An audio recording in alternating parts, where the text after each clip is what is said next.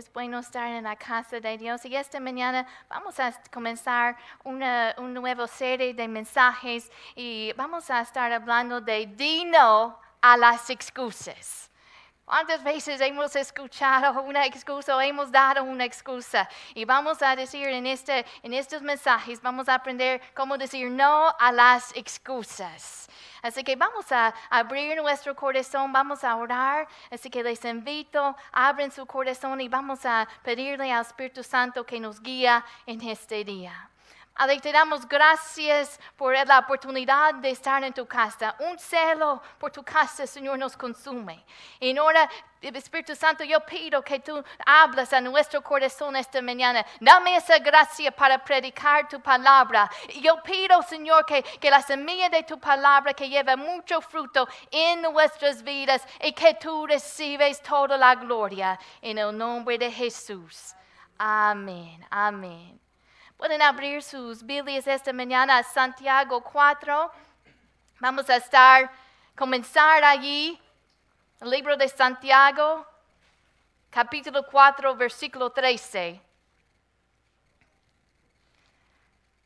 Varias veces eh, en nuestro eh, eh, como pastores, la gente nos dice, bueno, pastor, pastora, necesito un consejo, dame, necesito hablar con ustedes, danos un consejo.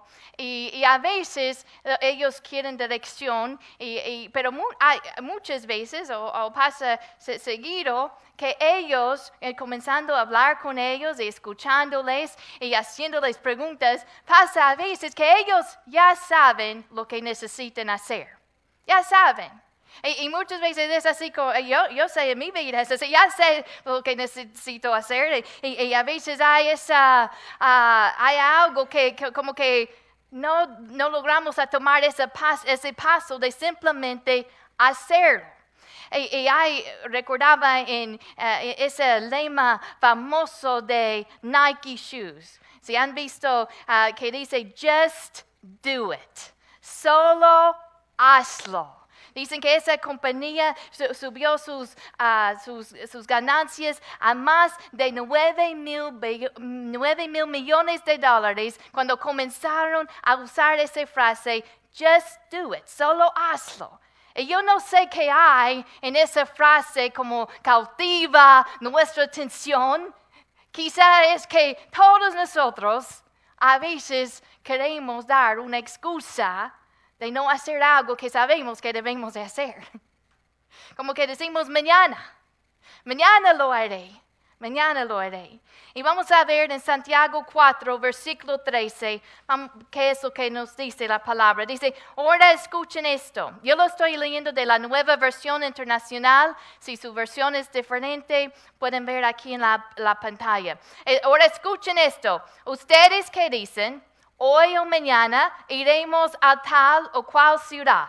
Pasaremos allí un año, haremos negocios y ganaremos dinero. Y así que ni siquiera saben qué sucederá, ¿qué? Mañana. ¿Qué es su vida? Ustedes son como la niebla que aparece por un momento y luego se desvanece. Más bien deberían decir, si el Señor quiere, viviremos y haremos esto o aquello pero ahora se jacten en sus fanfarronerías, toda esta jactancia, jactancia es mala. Y mira lo que dice, así que, eh, así que comete pecado todo el que sabe hacer el bien y no lo hace.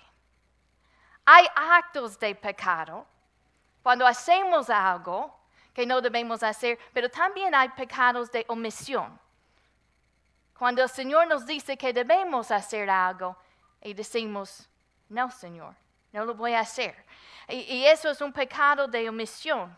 En esta semana, como los que estaban aquí el miércoles saben, porque yo no estaba aquí, uh, recibí una llamada que, que, mi abuelo está muy enfermo, está en Arizona y está muriendo. Y yo no lo conozco muy bien, no lo he visto desde mi, uh, yo creo que desde que era como, tenía como 14 años, yo creo que la última vez que, que lo vi. Y eh, yo tenía, bueno, voy a ir o no voy a ir, pero pensé, bueno, esto es la, última oportunidad que lo voy a ver. Y, ya viéndolo, él todavía todavía no, no, ah, no ha fallecido, pero están esperando y él ya quiere, con el sufrimiento, él ya quiere, ya quiere morir. Pero pensando en eso, ya llegando a la vejez, yo no quiero llegar a ese punto y pensar, bueno, si solamente hubiera hecho aquello, si solamente hubiera dicho eso, y ver todas las oportunidades que no, que no, que no aproveché. Quiero llegar a ese momento y decir, he peleado la buena batalla. Y ah, escuchaba esto, y no recuerdo exactamente ah, dónde o quién, quién lo dijo, pero dice, los lugares más ricos del mundo no son las minas de oro, ni son los campos de petróleo, ni son las minas de diamantes o los bancos. El lugar más rico es el cementerio, porque allí hay compañías que nunca fueron comenzadas, obras maestras nunca pintadas. El cementerio está enterrado el tesoro más grande de potencial no alcanzado. Hay un tesoro dentro de ti que salir. No vayas a la tumba con tesoro dentro de ti. No, no sé quién lo dijo primero o quién lo escribió, pero nos dice que que no debemos ir a, la muerte sin, con, esos, con esos dones, con esos sueños dentro de nosotros. ¿Y cuántas veces hay, tenemos una idea, o tenemos un sueño, o, sabemos, yo sé que necesito hacer algo? Y yo hablo con la gente que dice, bueno, yo sé que necesito ir a la iglesia, y, no, no saben cuánta gente nos dice, un día me vas a ver allí un día voy a llegar, te voy a sorprender, un día. A veces nos dice el próximo domingo, pero cuando llegue ese domingo, siempre es el próximo domingo que van a, que van a llegar. Y mi pregunta es si sabes lo, lo, que debes hacer, ¿qué te detiene en simplemente hacerlo? ¿Qué te detiene? ¿Qué, qué, por qué no simplemente just do it? Hazlo, hazlo. Hay gente que piensa, bueno, yo sé que necesito reconciliarme con esa persona.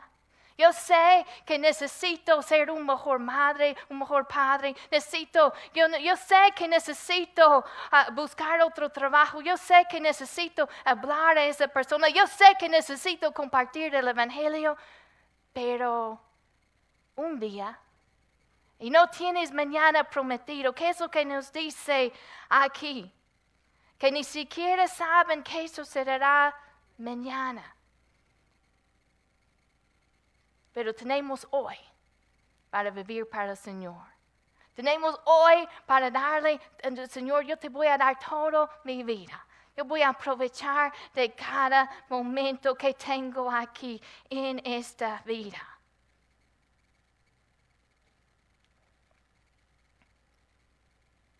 Yo no quiero ser como, como esa levita y ese eh, sacerdote que iban en camino. Y recuerden la historia que unos ladrones vinieron y un hombre iba de, eh, iba de Jerusalén a Jericó y cayó en manos, dice la palabra que cayó en manos de ladrones y le quitaron la ropa, le golpearon y se fueron y lo dejaron, allí medio muerto. Y, y, dice la palabra que viajaba por el mismo camino un sacerdote. Y el sacerdote, ay, tengo que ir a la iglesia tengo mi actividad religiosa, no tengo tiempo para él.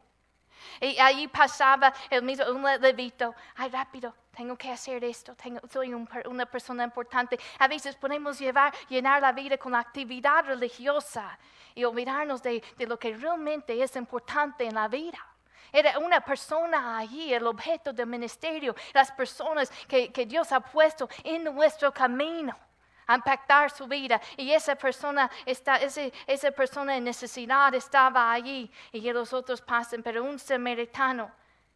Dice que, que cuando vio a esa, esa persona se compadeció de él y, y, y se acercó, curó sus heridas.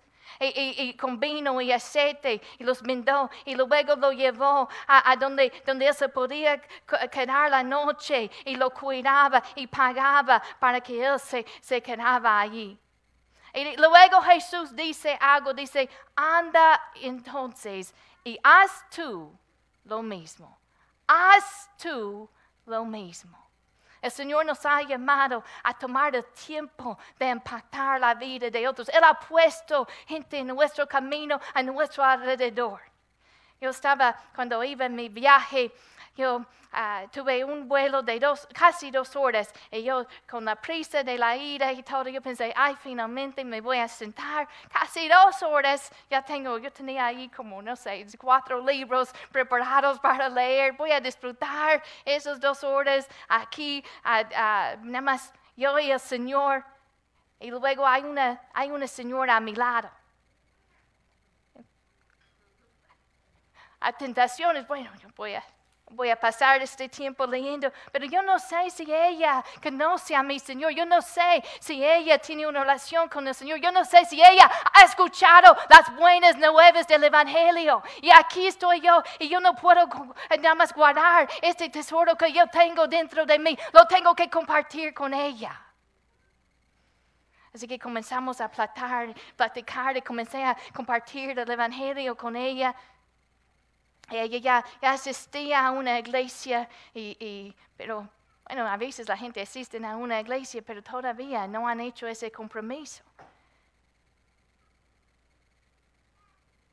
A veces estamos tan acostumbrados y, tenemos tanta bendición en, nuestro, en, nuestro, en nuestra edad de recibir de libros, de recibir, de, podemos ir en YouTube y bajar tantos sermones, escuchar tantos sermones. Hay tantas ah, iglesias.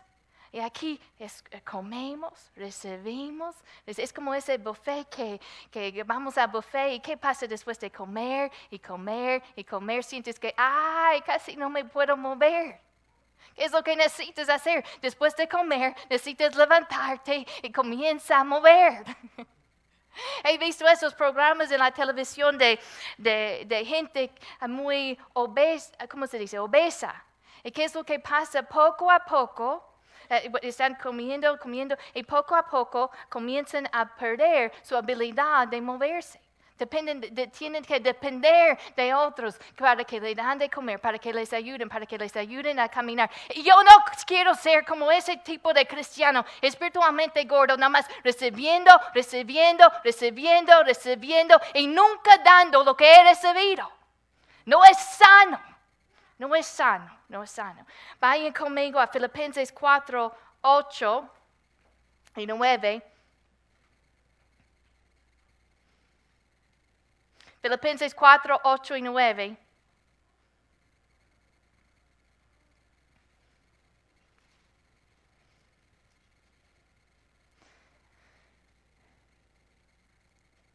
Versículo 8 dice, por los demás hermanos, todo lo que es verdadero, todo lo honesto, todo lo justo, todo lo puro, todo lo amable, todo lo que es de buen nombre, si hay virtud alguna, si algo digno de alabanza, en esto pensad. Primero nos dice cuáles son las cosas que necesitan estar en nuestra mente, cuáles son el tipo de pensamientos que nosotros debemos aceptar. Porque cuando viene un pensamiento, tenemos una decisión, yo voy a tomar ese pensamiento o lo voy a rechazar. Y estos son los tipos de pensamientos que nosotros debemos pensar. Así debe, esos tipos de pensamientos debe ocupar nuestra mente. Pero luego no solamente dice en qué debemos pensar, nos dice también qué debemos hacer. Mira versículo 9. Dice, lo que aprendisteis y recibiste y oíste y viste en mí, ¿esto qué? Hacer y el Dios de paz estará con vosotros.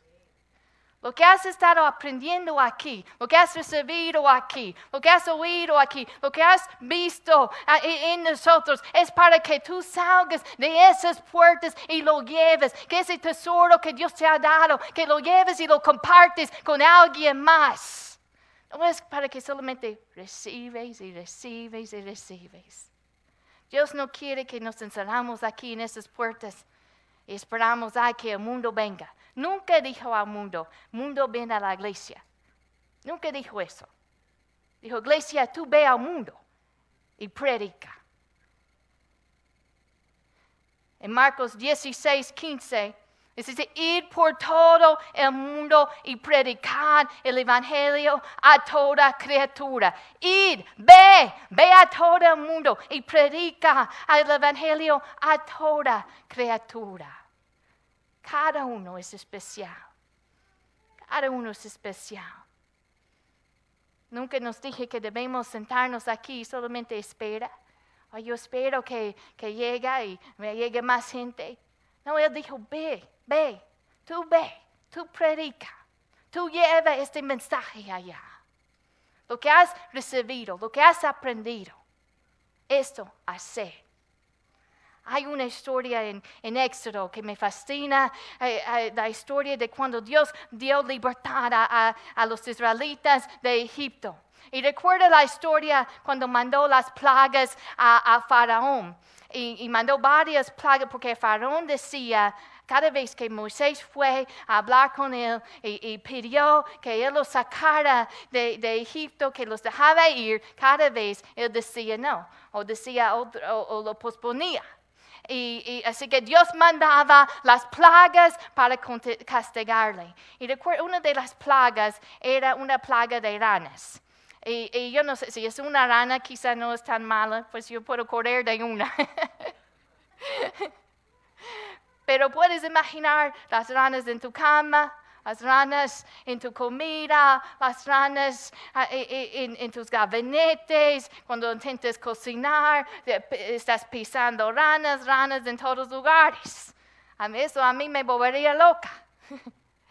Así que llega el momento en que Faraón ya no, ya no, ya no aguanta ya no aguanta y manda llamar a Moisés y a, Aarón y dice, ruégale al Señor que, que se aleje esas ranas de mí, de mi pueblo, y dejaré ir al pueblo para que le ofrezca sacrificios. Y Moisés le dice algo eh, interesante, le, da una opción. Le, da una opción y le dice, dime cuándo quieres que llegue al Señor por ti. Diga cuándo quieres quitar estas ranas de aquí. Lo podemos solucionar. Dime el momento. ¿Y sabes lo que Faraón dice? Dice, mañana mismo, mañana. Un día más. Un día más. Yo no sé ustedes, cuando yo veo una criatura en mi casa hoy mismo, yo quiero que esa cosa se vaya de allí. Pero mañana, ¿por qué, ¿por qué nos queremos quedar con cosas que no, que no nos ayudan? Cuando Dios nos da la libertad hoy. ¿Por qué sufrir más la, eh, una adicción? ¿O, por, qué, eh, por, qué, vivir otro día en pecado cuando Dios quiere darte libertad en el día de hoy? Hoy es el día de salvación. Él tiene grandes cosas para ti hoy. Así que, pero quedamos, ay, otro día aguanto todo estos ranas. Y sí, sí, bueno. ¿Por qué? ¿Por qué? Hoy él quiere que hoy experimentamos la libertad que hay. Y no, no quiero perder el tiempo porque no, no tenemos mañana prometido. Y hay gente que dice, bueno, cuando soy, soy, más grande y luego somos más grandes y tenemos una familia, bueno, cuando, cuando mis hijos son más grandes, entonces voy a tener más tiempo para servir al Señor y luego ellos son más grandes y nosotros somos más grandes y, y ay, ya, ya no, estoy muy cansada. Hoy es el día de salvación. Grandes cosas el Señor tiene para ti, para mí. Hoy, hoy. Solamente haz lo que Él te ha dicho, lo que has recibido, lo que, has, lo que te han enseñado, lo que has recibido de la palabra. Él quiere que lo pongas en práctica. El día de ayer yo estaba en el aeropuerto, no sé si han visto en el aeropuerto en Dallas, hay unas escaleras eléctricas que, que suben, bueno, a, mí no me gustan las alturas, así que para mí sentía muy alta, así que en la, en la subida yo dije, bueno, yo sí puedo. Así que agarraba de aquí así hacia adelante porque no quería que nadie me tocara, porque no me gustan las alturas. Y de la bajada dije, no, no puedo, no puedo. Así que comencé a pensarlo, pensarlo. Entre más lo pensaba, más dije, bueno, yo veía qué tan alto hacia abajo y dije, no, mejor, mejor yo busco el lugar donde van las sillas de ruedas, allí voy yo. Y, y, así bajaba. Bueno, en el viaje de regreso, pasaba por la misma escalera y yo dije, no, esta vez no lo voy a pensar, solamente voy a poner mi pie allí. Una vez que tomo ese primer paso, una vez que lo hago, ya estoy allí, solamente hazlo. A veces es ese, primer paso, ese primer paso que decimos, ay, que comenzamos a pensar y dicen, bueno, otro día. Si el Señor te ha mandado a hacer algo, si ha puesto algo en tu corazón, ¿por qué decirle mañana? ¿Por qué esperar? Si, si, estás viviendo con un pecado o, con un vicio, ¿por qué decir mañana? ¿Por qué no hoy experimentar la libertad? Vayan conmigo a Juan 13.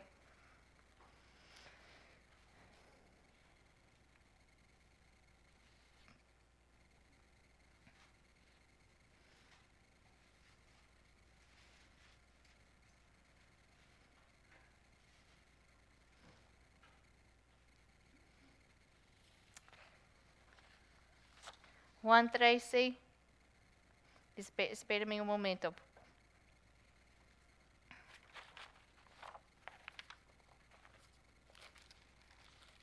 Yo pensé que lo tenía escrito, pero creo que lo voy a, voy a tener que buscar. Esta es la historia de cuando Jesús lavó los, los pies de los discípulos. Y versículo 15, perdón, versículo 12. Él dice, así que después que les hubo lavado los pies, tomó su manto, volvió a la mesa y les dijo, ¿sabéis lo que os he hecho? Así que les está preguntando, lavó los pies de los discípulos y luego les pregunta, ¿entienden? ¿Entienden lo que yo les he hecho? ¿Entienden esto? Y luego versículo 13 dice, vosotros me llaméis maestro y señor y decís bien porque lo soy. Y luego habla de quién es él. Así que les pregunto, ¿entienden? ¿Entienden? Eh, y, luego hablan de quién es Él. Y mira versículo 14. Pues si yo, el Señor, el Maestro, he lavado vuestros pies, vosotros también debéis lavaros los pies los unos a los otros. Porque ejemplo os he dado para que como yo os he hecho, vosotros también, ¿qué? Hagáis.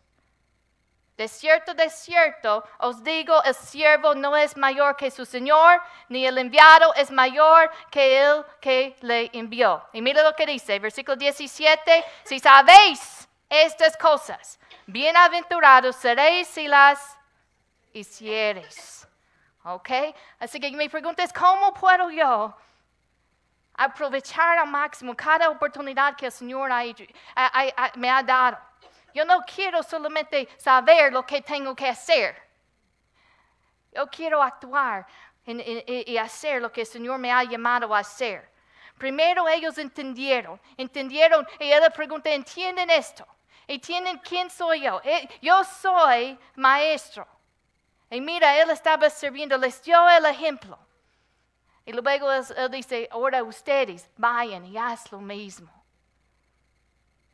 Cuando nosotros venimos aquí, escuchamos la palabra o cada día en su, en su tiempo de lectura en la palabra, deben estar recibiendo instrucción, pero no solamente es para que tú lo recibes, deben entender, esto es quién es mi Señor. Eso primero es el entendimiento de qué es lo que Él quiere de nosotros, de quién es, de conocer a Él como nuestro Señor y Salvador. Y luego de entender ese ejemplo, de conocerlo personalmente, de, conocer quién es Él. Y luego, como dice en Efesios, Él dice, sed imitadores de mí. Él nos ha dado el ejemplo, entendemos eh, eh, lo que Él quiere y conocemos a Él como nuestro Señor y Salvador. Y ahora es tiempo que nos levantamos y lo ponemos en práctica. Nos ha llamado a hacer lo que Él nos ha dado, cada, las oportunidades que Él nos ha dado, hacer la palabra, no solamente escucharla. Recibimos entendimiento y eso, eso nos transforma. Hay una transformación que, que, pasa cuando nosotros ponemos nuestro corazón abierto a recibir de Él. Él transforma nuestro ser, Él transforma quienes somos y Él nos ayuda a ser más como Él, esos inventadores. Y luego salimos de aquí y actuamos haciendo lo que Él nos ha llamado a hacer.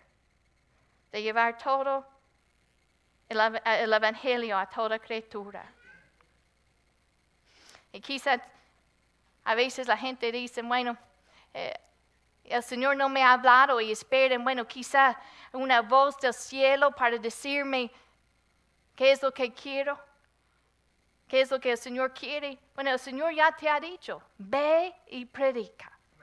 Ya te ha dicho en su palabra, ve y predica. Esta mañana cuando te levantaste, escuchaste una voz del cielo que te dijo, ve a la cocina y come. No. A menos yo no, quizá yo no soy tan espiritual, pero yo no. Recibiste una voz del cielo que te dijo, ah, ah, ve y, quiero que veas la televisión. No. ¿Viste una- una- ¿Escuchaste una voz del cielo que te dijo que te debes meter en Facebook o, que debes ir a la tienda? No, solamente lo hiciste. Ya hemos recibido la palabra. Es hora de que lo hacemos. Es hora de levantarnos y es hora de ponernos activos y que comenzamos a salir de esas puertas. Hay gente caído. Hay gente como ese hombre que había sido golpeado. Hay gente que la vida los ha golpeado. Y yo diría que todos de vez en cuando. Y quizá hay los que aquí, que la vida, sientes que la vida me ha estado golpeando vez tras vez tras vez. Y el Señor te sana para que tú salgas de allí y de, lo que Él, del consuelo que Él te ha dado, que tú lo des a otro. De ese tesoro que hay en ti, no lo lleves al cementerio, no lo lleves a muerte, pero que comiences a dar lo que has recibido, lo que, has, lo que Él te ha dado. En Santiago dice, la, la fe, si no tiene obras, es muerta en sí misma. La fe es activa. La fe actúa. Una verdadera fe en el Señor no es solamente de creer que Él existe. Un demonio hace eso. Pero la verdadera fe es una fe activa que pone en práctica lo que dice el Señor, que yo confío que, tus maneras, lo que tú tienes para mí es mejor. Así que yo no voy a decir mañana, hoy lo quiero. Hoy lo quiero, Señor. Hoy reina en mí. Hoy sé mi Señor. Hoy voy a quitar cada de uno de esas ranas. Los voy a dejar ir porque hoy hay libertad que el Señor me ofrece. Hoy voy a cumplir mi propósito y voy a vivir eh, en, ese propósito el día de hoy. Hoy voy a decir mañana, mañana, mañana. Hoy voy a recibir lo que el Señor tiene para mí. Lo voy a hacer.